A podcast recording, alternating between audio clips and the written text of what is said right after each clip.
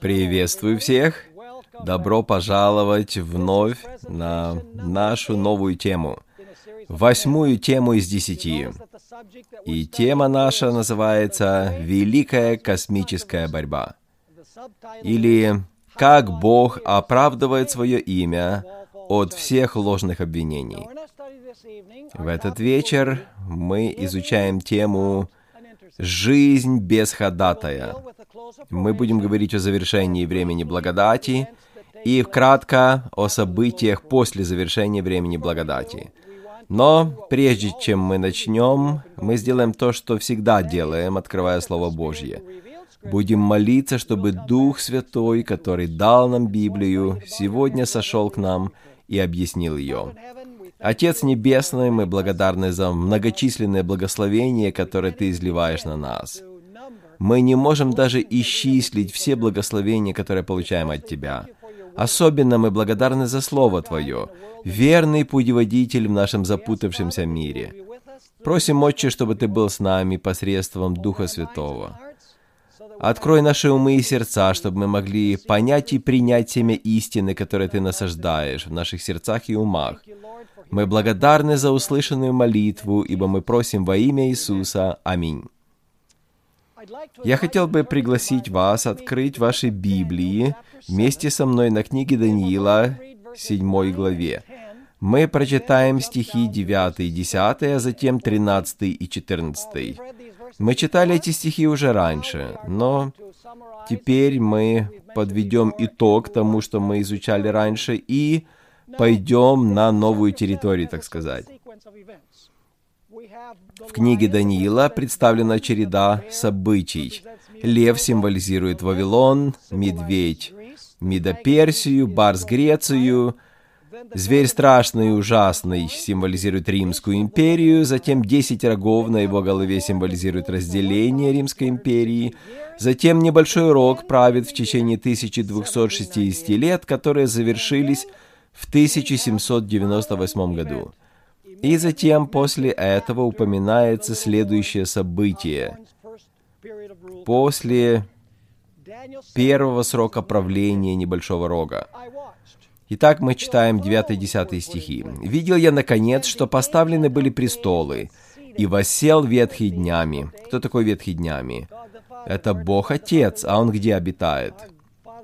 «Отче наш, сущий на небесах», мы молимся.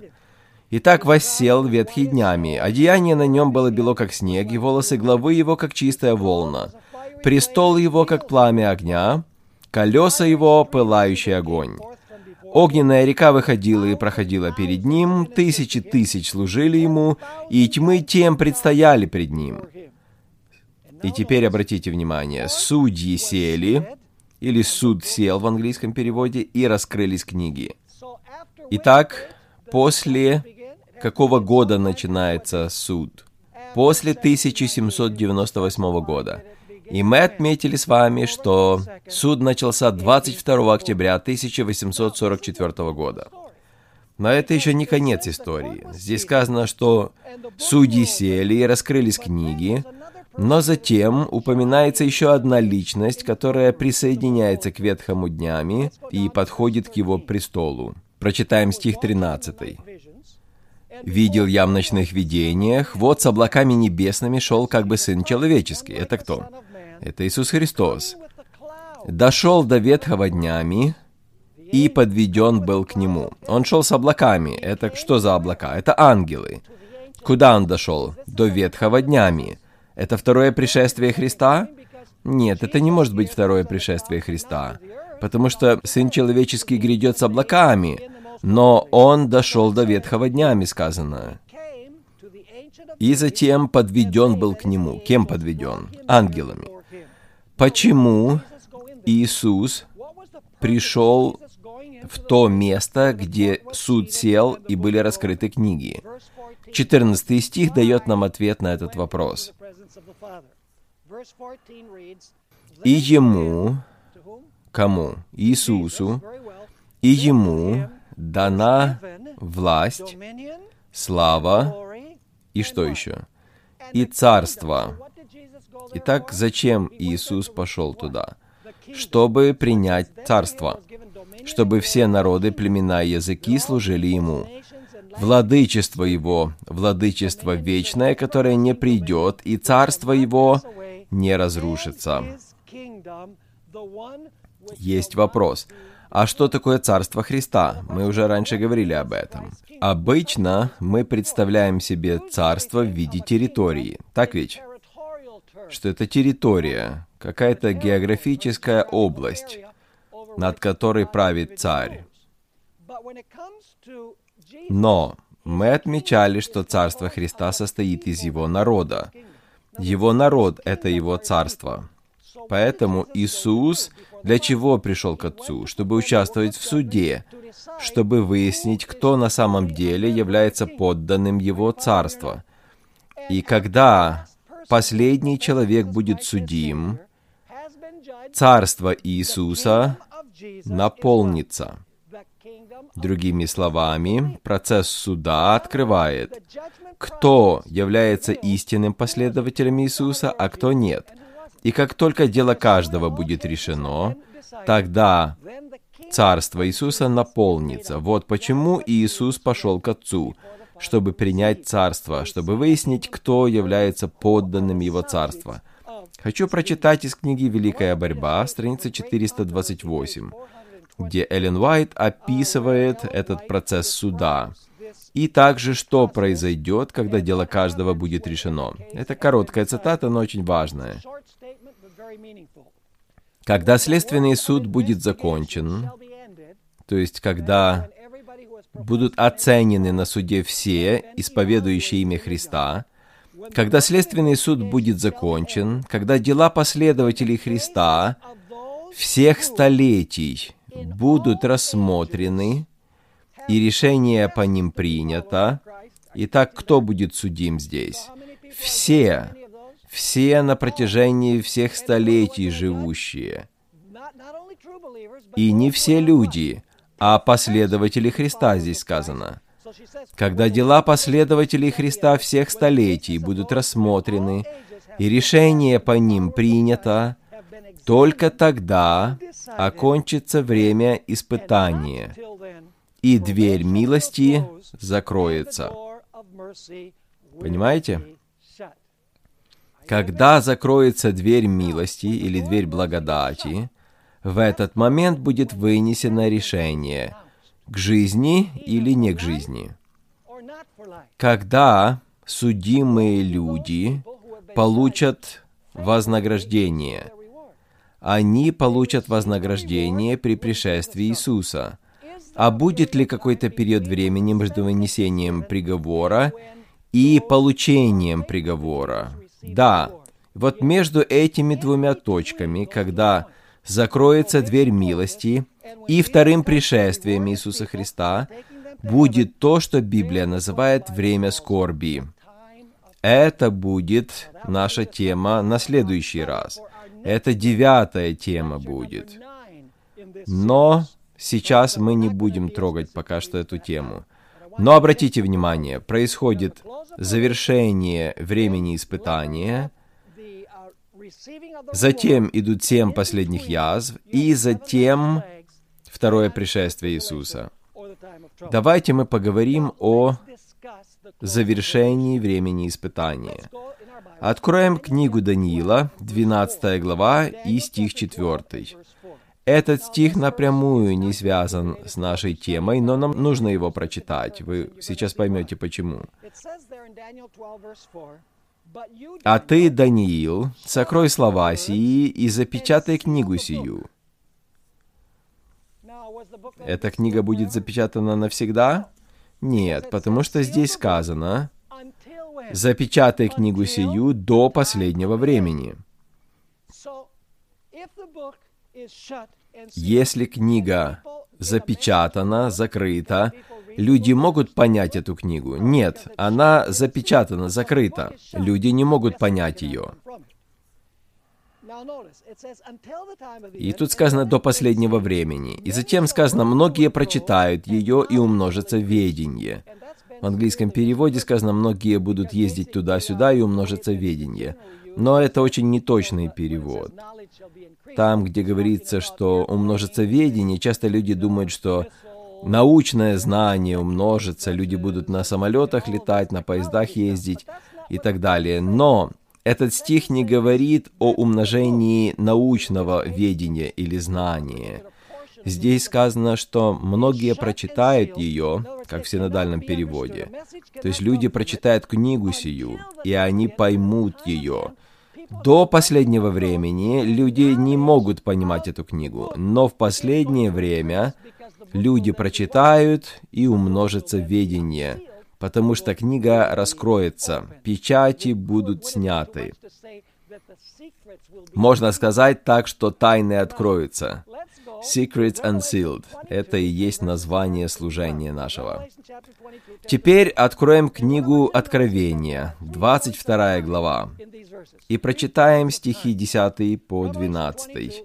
Здесь есть ссылка на три момента времени. «И сказал мне, не запечатывай слов пророчества книги сей». Так, это противоположность тому, что было сказано о книге Даниила, а здесь говорится о книге Откровения. Что значит «не запечатывай»? Можно ли понять книгу Откровения? Да, люди могут принять эту весть, изучая книгу Откровения, и получить спасение. Да, здесь ясно сказано «не запечатывай слов пророчества книги сей». Это первый момент времени. Книга открыта, все могут читать ее и спастись. Но теперь второй момент времени, ибо время близко.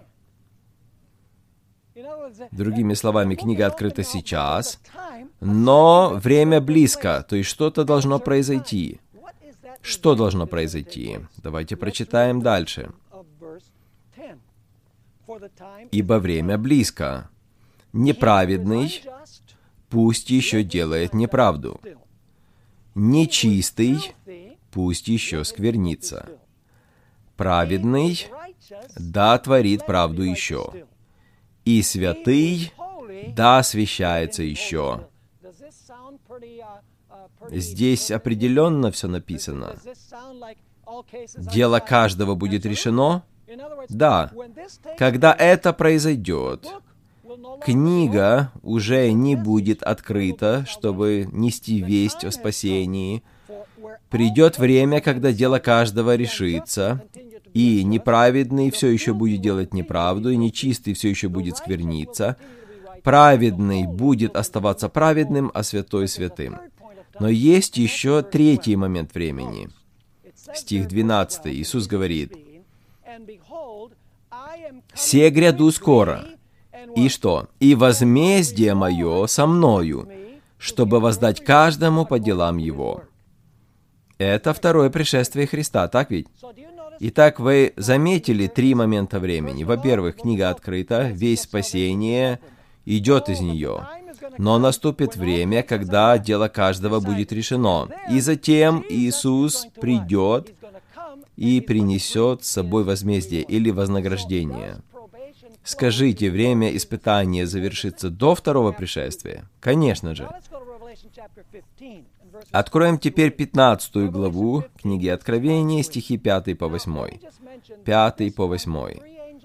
К этому времени уже была провозглашена трехангельская весть. Это последняя Божья весть предупреждения этому миру. Она записана в 14 главе книги Откровения, стихи 6 по 12. Пока эти вести проповедуются, дверь благодати открыта. Но придет время, когда дверь благодати закроется. Итак, об этом мы читаем в книге Откровения, 15 глава, стихи 5 по 8. Помните, мы уже раньше читали в книге Откровения 11.19, что открылся храм Божий на небе, и явился ковчег завета его. Это означает начало суда. Люди могут верой приходить во святой святых в это время. Да, мы уже отмечали это. Но теперь, смотрите, опять откроется храм святое святых откроется опять. Но не для того, чтобы люди верой туда вошли, чтобы понять, что Иисус там делает, чтобы сотрудничать с Ним. Помните, что народ должен был делать день очищения. В этот раз Святое святых должно было открыться для ангелов, имеющих семь последних язв. И после сего я взглянул, и вот отверся храм скинии свидетельства на небе. Нужно понять, что значит храм скинии свидетельства. Храм скинии свидетельства — это шатер, это скиния.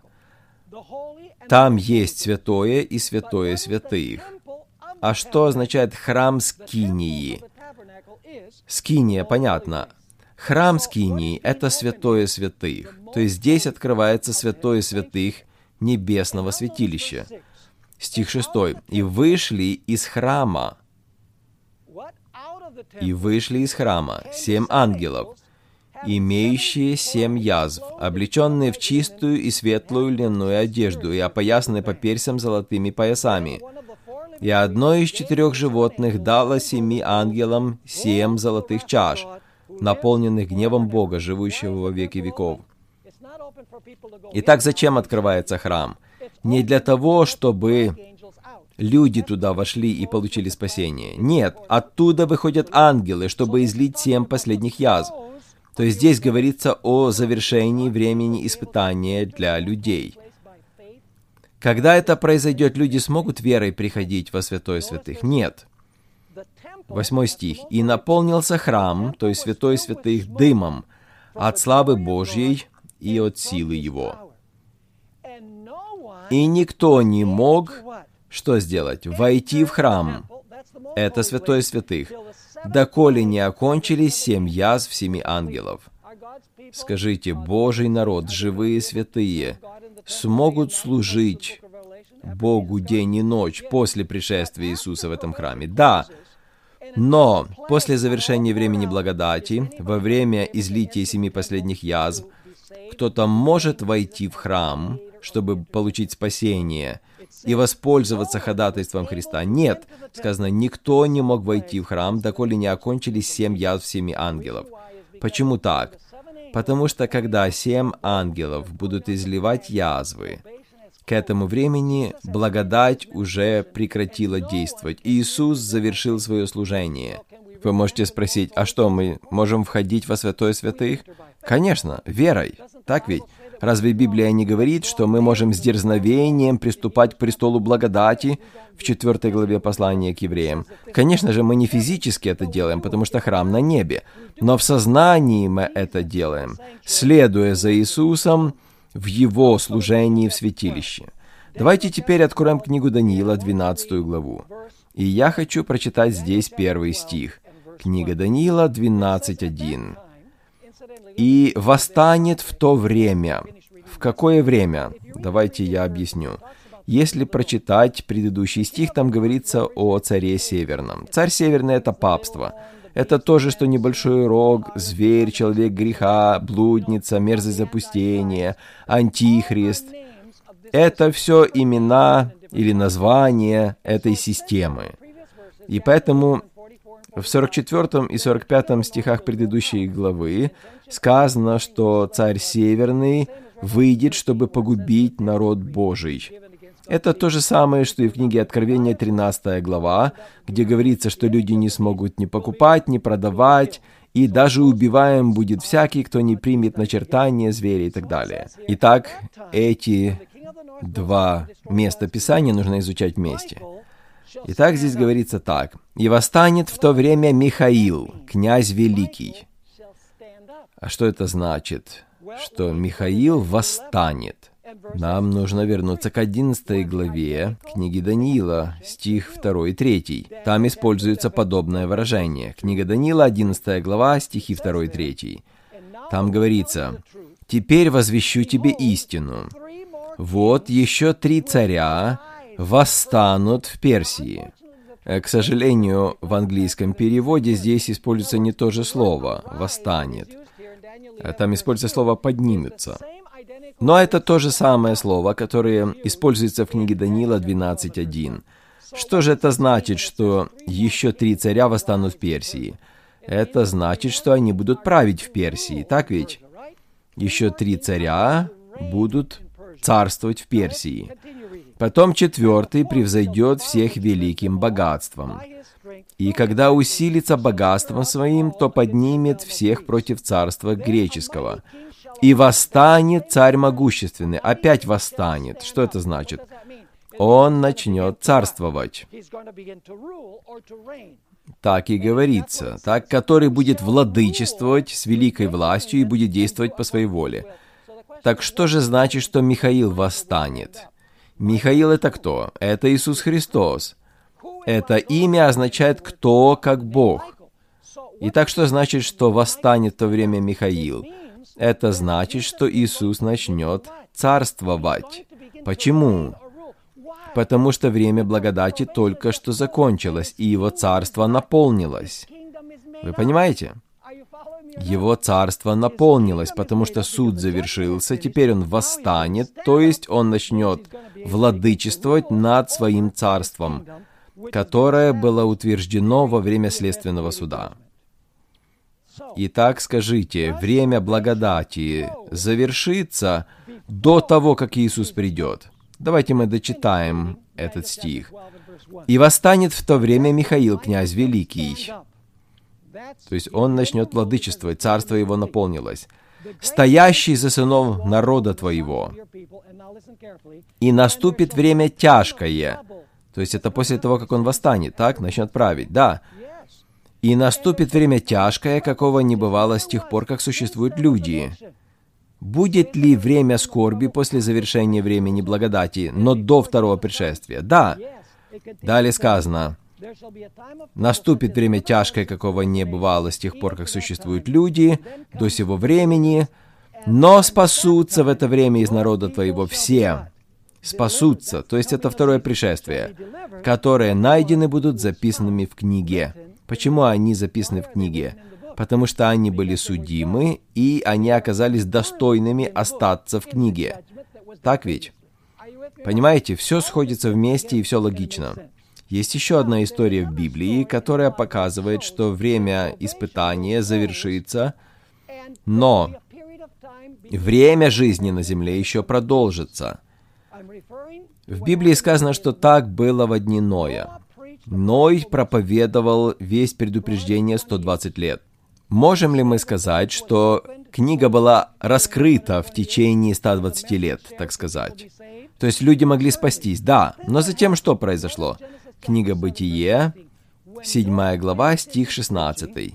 Когда Ной закончил проповедь, кое-что произошло.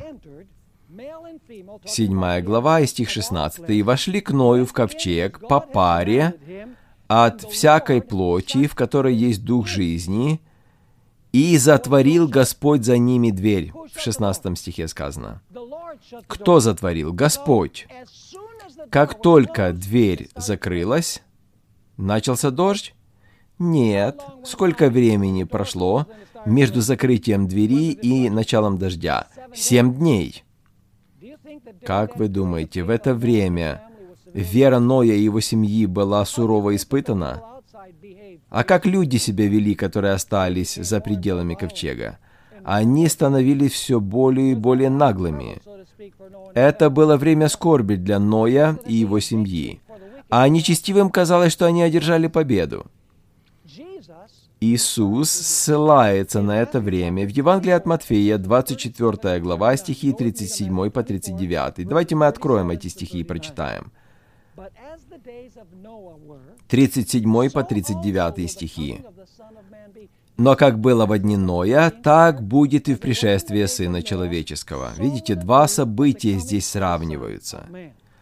«Ибо как во дни перед потопом ели, пили, женились и выходили замуж, до, это первое до, до того дня, как вошел Ной в ковчег. То есть первое до это когда Ной вошел в ковчег, и двери закрылись. И далее смотрите. «И не думали». Кто не думал? Люди, которые остались извне. О чем они не думали? Они не думали о том, что они уже погибли, хотя они еще живы. Пока не пришел потоп и не истребил всех, так будет и пришествие Сына Человеческого. Скажите, дверь благодати завершится до второго пришествия? А будет ли время скорби, когда вера Божьего народа будет испытана, а нечестивым будет казаться, что они одержали победу, и они будут все более и более нагло себя вести? Так будет в последнее время. Интересно, что Иисус говорил о своем пришествии как о пришествии Тати или вора. И многие люди говорят, что второе пришествие будет э, тихим, как пришествие вора. На самом деле не так. Представьте себе одну из холодных ночей во Фрезно. Их немного, но в декабре бывает. Может быть, температура около нуля. Вы приходите с работы, вы поужинали, вы залезли в кровать, вы понизили температуру на термостате, и вдруг вы вспоминаете, ой, я ж забыл закрыть дверь, а вы уже под одеялом теплым. И тут так хорошо и тепло. Ой, не хочется вставать. Да я здесь уже 20 лет прожил, и никакой вор не приходил за это время. И человек остается в кровати. И вот, неожиданно, пока все спят, вор приходит и находит дверь открытой. Он заходит, и он выносит телевизор, может быть. Ну, слава богу, что выносит телевизор. Видеокамеру, может быть, мобильный телефон, деньги какие-то. Для него это праздник. Все в доме знают, что он пришел? Нет, потому что все спят. Вот почему Иисус говорит «бодрствуйте». Он не говорил «бодрствуйте» во время второго пришествия. Нет, бодрствуйте до второго пришествия. А когда люди узнают, что вор приходил? Только утром, хотя он приходил еще ночью, пока они спали. Но обнаружить, что он приходил утром, это уже слишком поздно. Весь христианский мир верит, что он будет спасен до тех пор, пока не будет слишком поздно, когда они осознают, что не спасены потому что время благодати завершится до второго пришествия, затем будет время скорби, а затем второе пришествие, и нам нужно готовиться ко времени скорби. И мы будем изучать эту тему в следующий раз. Позвольте несколько слов сказать о времени скорби. Видите, сатана жалуется, что Бог не позволял ему полностью применить свой стиль правления. Он говорит, Бог всегда вмешивается. Ты не даешь мне править. Если бы ты позволил мне править свободно, нападать на твой народ, ты поймешь тогда, что они служат тебе не из любви, а из корысти. Если ты дашь мне хоть один шанс полностью взять власть над землей, то я покажу, что мой стиль правления лучше, чем твой. И что Бог сделает? Бог скажет, так? Ты так думаешь? Помните, как в книге Иова было? Мы изучим книгу Иова, потому что это пророческая история. Скажите, все небожители наблюдали за тем, что происходило с Иовом? Небесный суд присяжных заседал? Да. Сатана тогда обвинял Иова, говорит, он из корыстных мотивов служит тебе. Если ты позволишь мне коснуться его, то он проклянет тебя в лицо твое. И Бог позволил ему испытать Иова. Небесные существа не знали, чем это все закончится, и поэтому Бог позволил это испытание. Дьявол отнял все у Иова. Затем еще одно собрание было на небе. Иов сказал, Бог дал, Бог взял, да будет имя Господне благословенно. Он не согрешил. Поэтому на втором собрании небесном Бог сказал сатане, ты видел раба моего Иова? Он все еще верен в непорочности своей. «Да», — сказал дьявол, — «конечно же, потому что ты не позволил мне прикоснуться к нему. Но если ты позволишь, ты увидишь, что он служит тебе из корыстных мотивов. И Бог мог бы сказать, «Да он лжец, не верьте ему». Но Бог так себя не ведет, потому что небожители думают, может, дьявол прав. И поэтому Бог говорит, давай, действуй. Только жизнь его не трогай, потому что если он умрет, то это уже будет все. И дьявол идет, и он заражает Иова проказой лютой. И он теряет поддержку своей жены и друзей даже, и кажется, что даже теряет поддержку Бога. И он взывает затем в каждой главе, «Господи, почему ты повернулся против меня?» Но от своей веры он не отступает. Он говорит, «Я знаю, что Искупитель мой жив. Хотя он будет поражать меня, я буду доверять ему». То есть, хотя он задает вопросы, «Почему ты бросил меня?»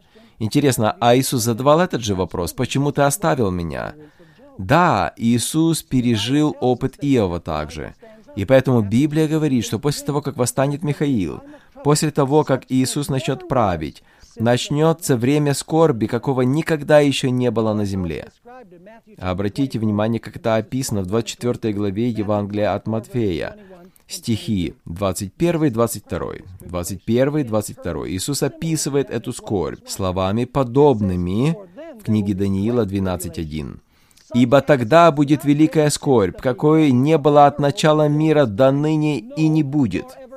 И время будет настолько тяжелым, как сказано в 22 стихе, что если бы не сократились те дни, то не спаслась бы никакая плоть.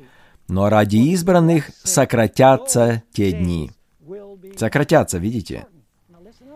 Послушайте, друзья, Бог позволит сатане поразить свой народ испытать их. Они утратят все, как Иов утратил. Они утратят свои владения, дома, земли, здоровье, поддержку семьи и друзей, и даже начнут переживать, что они утратили своего лучшего друга, Бога. Они будут переживать, не разделил ли какой-то грех их с Богом и сатане будет дана полная свобода, кроме, кроме того, что он не сможет забрать их жизни. И Бог докажет, что народ Божий служит Ему из любви, а не из корыстных побуждений. Мы изучим это все более детально в следующей теме вместе. Итак, дьяволу будет позволено внедрить свой план без Божьего вмешательства. Единственное, что Бог не допустит ему забрать жизнь своего народа. Божий народ переживет опыт Иова, но не отпустит руку Божью. Фактически Эллен Уайт объясняет, что Божий народ переживет то, что пережил и Иисус также в Гефсимании на кресте. Позвольте прочитать вам эту цитату из журнала Ревью Геральт за 14 апреля 1896 года. Здесь Эллен Уайт описывает то, что произойдет с Божьим народом. Силы тьмы, силы власти тьмы объединятся с людьми, которые полностью предадут себя сатанинскому контролю.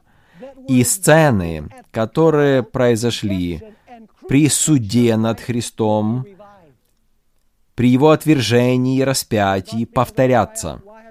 Скажите, Божий народ будет восклицать, почему ты оставил меня? Конечно же, когда Иисус висел на кресте, у него ничего не осталось, даже одежды. Он все утратил. И казалось, что утратил даже поддержку Отца, но Отец был рядом. Иисус не жил в это время чувствами своими. Он жил верой, что Отец воскресит его в третий день. Вот почему он предал свой дух в руки Отца. Итак, те же сцены, которые происходили при суде над Христом, при его отвержении и распятии, повторятся.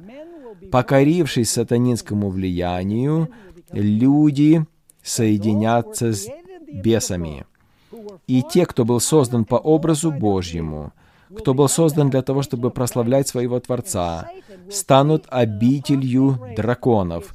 И сатана увидит в отступнической расе свой шедевр зла, людей, отражающих его образ. Вот таким будет мир во время скорби.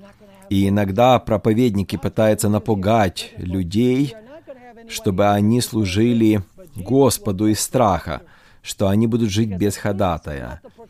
Да, в это время ходатая не будет, но Иисус будет защищать нас. Если бы Он не защищал, то никто бы не выжил в это время.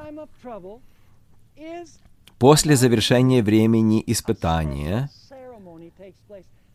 и началом времени скорби должна произойти последняя церемония, связанная с козлом отпущения. Это последняя церемония.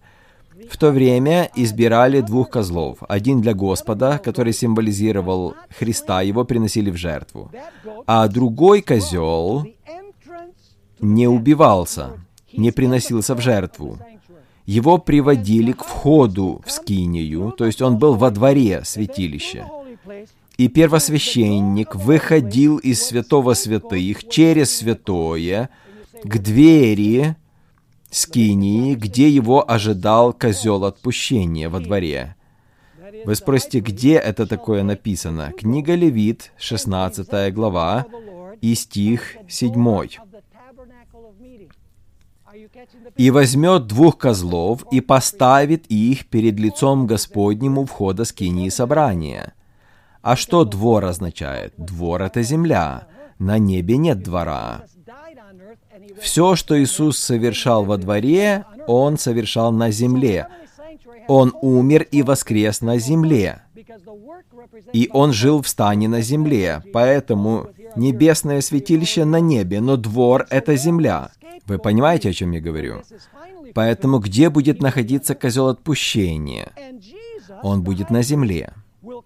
И Иисус, первосвященник, выйдет из небесного святилища и совершит этот ритуал над Азазелем, над козлом отпущения.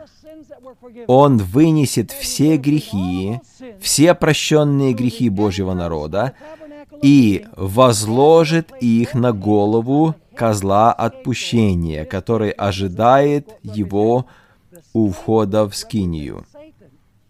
Козел отпущения символизирует сатану. И все грехи праведников будут возложены на его голову. Они будут вынесены из святилища и возложены на его голову, потому что он отвечает за начало греха и за его действие. Кто-то скажет, а, пастор Бор, так адвентисты верят в то, что сатана их спаситель, потому что их грехи возложены на его голову. Те, кто такие выводы делает, невнимательно изучает эту тему. Сатана — родоначальник зла. По этой причине грехи вернутся к нему. Но это не значит, что он наш спаситель. Пять пунктов здесь упомяну. Первый.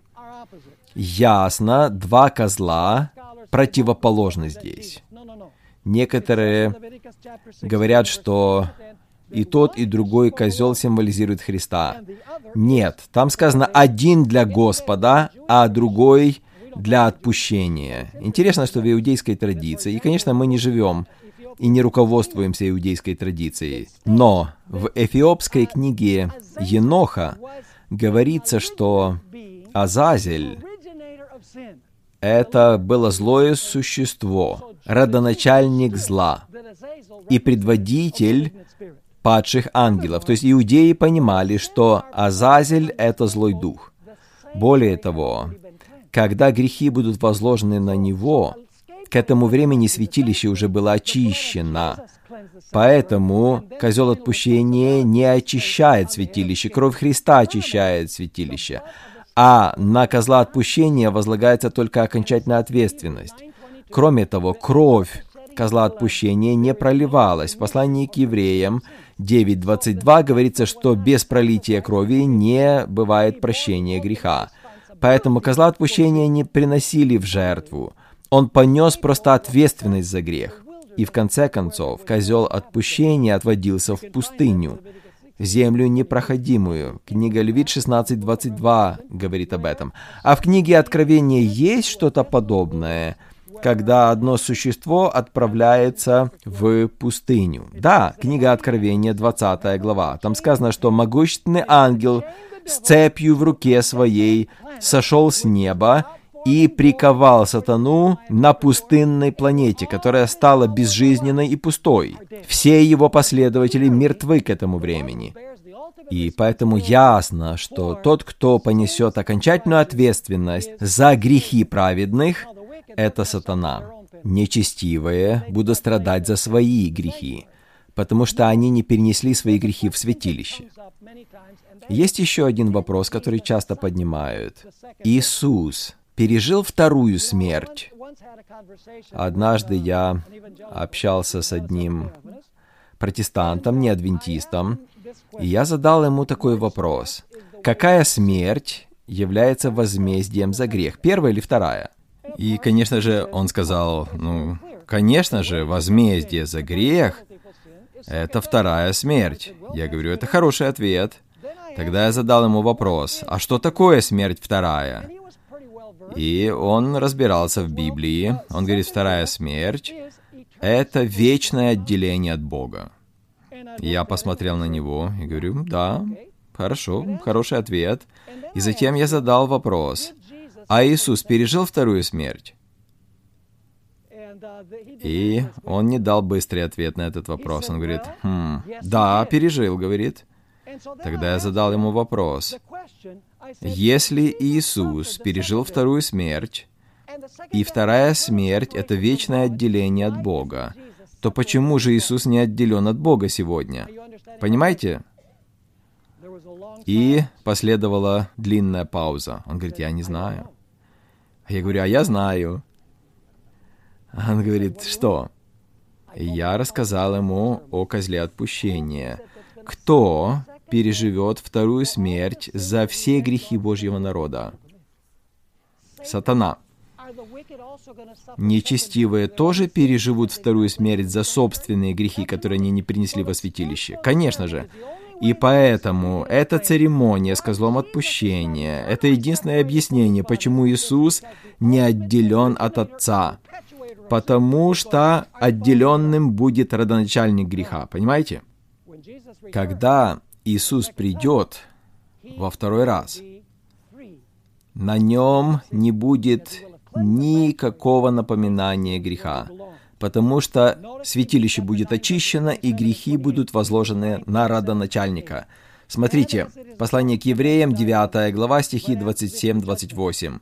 «И как человекам положено однажды умереть, а потом суд, так и Христос однажды, принеся себя в жертву, чтобы подъять грехи многих, во второй раз явится не для очищения греха, а для ожидающих его во спасение. Итак, во второй раз он явится не для греха, так или не для очищения греха. Почему? Потому что грехи будут возложены на козла отпущения. Тогда первосвященник вернется во святое святых и сменит свои одежды он снимет одежды первосвященника, он переоденется. Однажды я говорил с адвентистскими пастырями, которые не верили в Эллен Уайт, ее пророческий дар, и она пишет о том, что Иисус сменит свои одежды с первосвященнических на царские. Они говорят, ну это Эллен Уайт говорит, а где Библия говорит? И он э, так с сарказмом спрашивал, поэтому я решил тоже ответить ему с сарказмом. Я говорю, если бы вы хотя бы половину серого вещества использовали, которое Бог вам дал, вы бы поняли. Он говорит, что вы имеете в виду? Я говорю, послушайте, чем Иисус занимается сейчас? Он говорит, это просто, он первосвященник. Я говорю, хорошо. Если он первосвященник, то во что он одет? Ну, в одежды первосвященника, получается. Я говорю, хорошо, если тогда мы подумаем над тем, во что будет одет Иисус, когда Он вернется на землю. А он молчал, потому что в 19 главе книги Откровения, как он знал, говорится об этом. Давайте мы прочитаем книгу Откровения, 19 глава, стихи 11 по 15. Здесь описано второе пришествие Христа. В какие одежды облечен Иисус? Первосвященнические? Нет. Если сейчас тогда он одет в одежды первосвященника, а вернется как царь, то где-то он должен переодеться в какой-то период времени. Смотрите, книга Откровения 19.11. «Я увидел отверстое небо, и вот конь белый, и сидящий на нем называется верный и истинный, который праведно судит и воинствует. Очи у него, как пламень огненный, и на голове его много диадим. Он имел имя написанное, которое никто не знал, кроме его самого. Он был облечен в одежду, обогренную кровью, и имя ему Слово Божье. И воинство небесное следовали за ним на конях, белых, облеченные весон белый и чистый. Из уст же его исходит острый меч, чтобы им поражать народы. Он пасет их жезлом железным. Он топчет точила вина ярости и гнева Бога Вседержителя. На одежде на бедре его написано имя. Какое? Царь царей и Господь господствующих. Итак, скажите, Иисус придет опять на землю в одежде первосвященника? Нет. Очевидно, что он переоденется перед пришествием. Позвольте прочитать довольно длинную цитату Эллен Уайт. Она понимала все это. Это из ранних произведений. Это еще Эллен Уайт в начале своего служения. Знаете, некоторые люди говорят, что «О, Эллен Уайт потом стала взрослее, она некоторые моменты поправила в своих трудах». Но здесь это раннее произведение. По-моему, здесь даже яснее написано, чем в «Великой борьбе». Здесь более кратко написано и легче отследить события в хронологическом порядке. Итак, дело каждого человека было решено, жить ему или умереть. Пока Иисус служил во святилище, шел суд сначала над умершими, а затем над живыми праведниками. Христос принял царство. Послушайте внимательно, это книга Даниила говорит об этом. «Искупив свой народ и изгладив его грехи». Подданные Царства Христова были определены. Что значит, что Он принял царство? Подданные царства были определены. Брак Агнца состоялся и царство, и величие царственное во всей Поднебесной дано было Иисусу и наследникам спасения. Теперь Иисусу надлежало царствовать как царю царей и Господу господствующих. Когда Иисус выходил из святого святых, я слышала перезвон позвонков или колокольчиком на его одежде. И когда он оставил его, облако мрака окутало жителей земли. Теперь уже не было посредника между виновным человеком и оскорбленным Богом. Если Иисус снимает свои одежды первосвященника, когда завершается время благодати, то будет ли ходатайство во время скорби? Нет. Далее она говорит, теперь уже не было посредника между виновным человеком и оскорбленным Богом. Пока между Богом и виновным человеком стоял Иисус, люди испытывали сдерживающее влияние Его служения. Но когда оно завершилось, сатана получил власть полностью овладеть теми, кто не захотел покаяться. Это то, о чем мы говорим. Подобно жизни Иова, так? Сатана бросил вызов Богу. И мы все будем радоваться, что Бог не позволит сатане править. Пока Иисус совершал служение во святилище, язвы не могли излиться на землю. Но когда Он прекратил заступничество, ничто уже не могло сдержать гнев Божий. И Он с великой силой излился на беззащитную голову грешника, пренебрегшего спасением и ненавидевшего обличения. В это страшное время, когда Иисус прекратил ходатайствовать за грешников, святые жили пред лицом Божьим, не имея посредника. Некоторые адвентистские богословы очень не любят этого, потому что это значит, что нельзя уже каяться, исповедовать свои грехи. Далее она говорит, дело каждого было решено.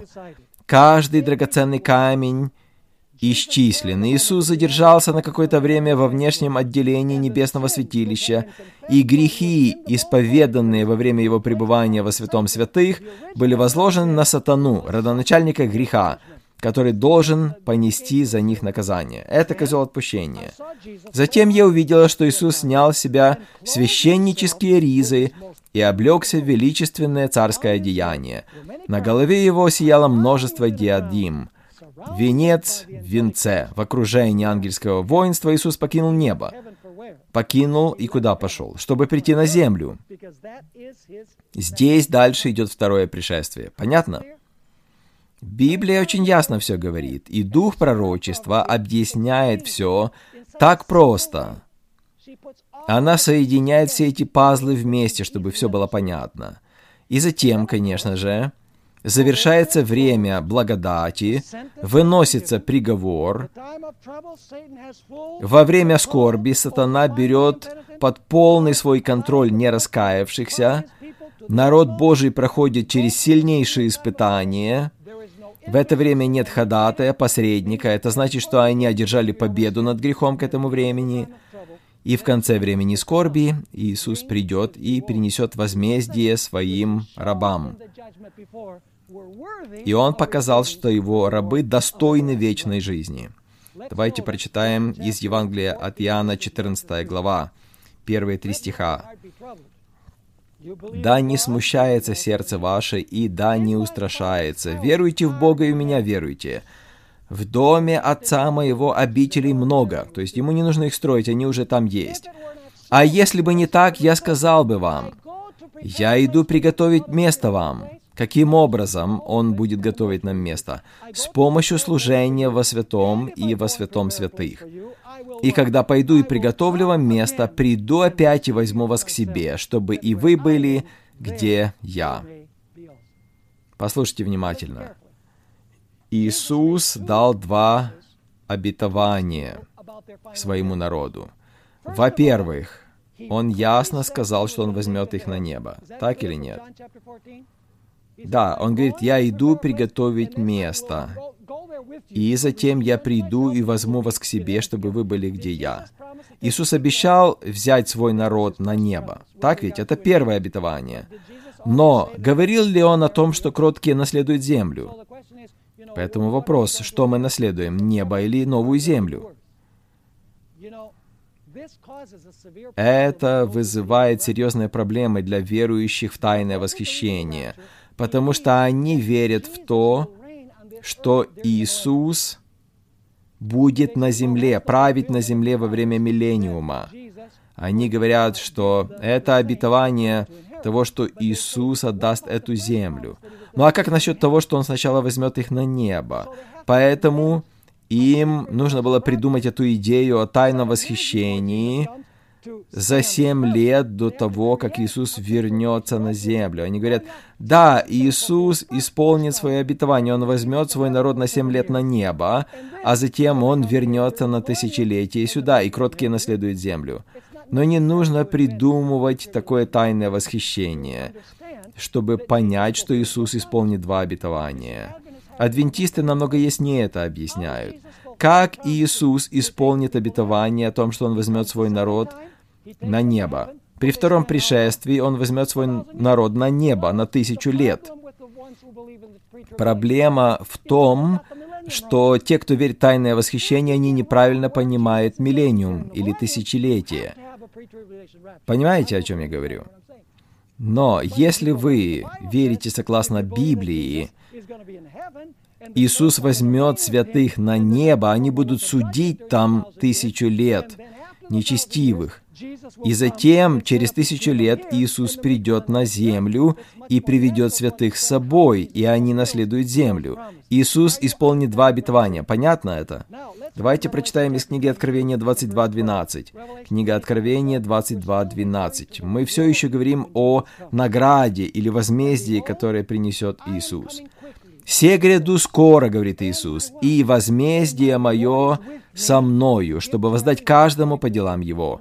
Если Иисус перенесет вознаграждение или возмездие с собой, то оно должно определиться раньше, так ведь? А для этого нужен суд.